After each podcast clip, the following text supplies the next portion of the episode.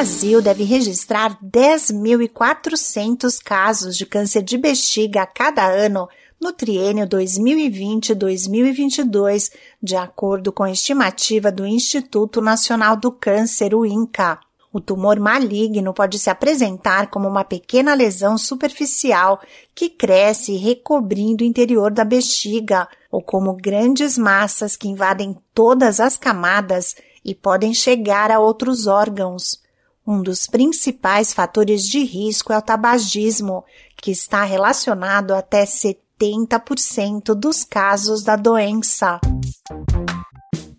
Olá, eu sou a Sig Eichmeier e no Saúde e Bem-Estar de hoje converso com a oncologista clínica Pamela Muniz, do Centro Paulista de Oncologia, sobre câncer de bexiga. A doença afeta principalmente os homens e, de acordo com a médica, isso pode estar relacionado com os fatores de risco. O câncer de bexiga é uma doença mais prevalente em homens e de idade mais avançada.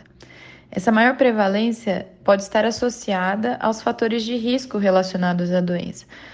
A gente conhece muito bem o principal fator de risco, que é o tabagismo. Cerca de 50 até 70% dos casos de câncer de bexiga estão relacionados ao cigarro e também exposições ocupacionais.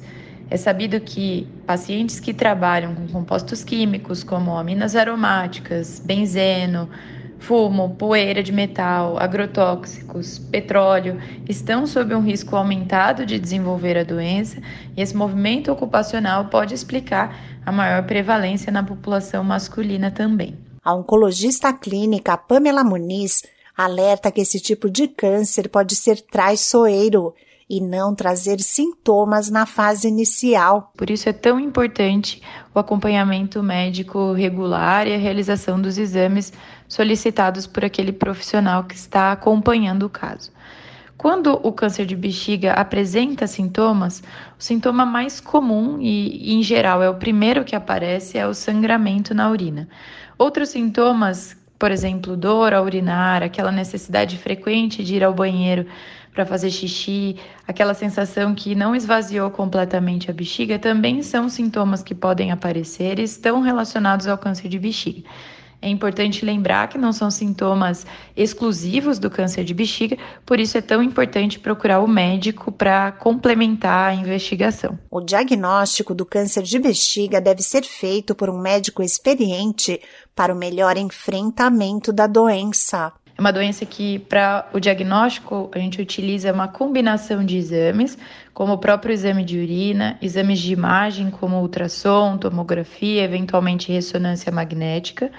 E a confirmação do diagnóstico se dá através de um procedimento que nós chamamos de cistoscopia.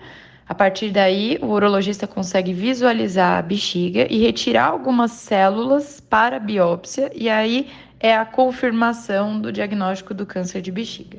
É muito importante que todos esses exames sejam conduzidos por uma equipe profissional é, experiente né, para tratar câncer de bexiga e a probabilidade da cura está diretamente relacionada à qualidade do diagnóstico, né?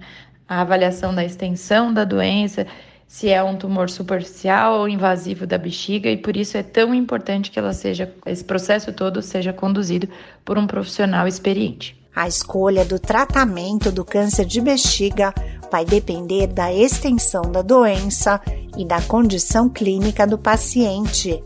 Hoje existem várias opções disponíveis e quanto mais precoce for o diagnóstico, maiores são as chances de cura esclarece a oncologista clínica Pamela Muniz.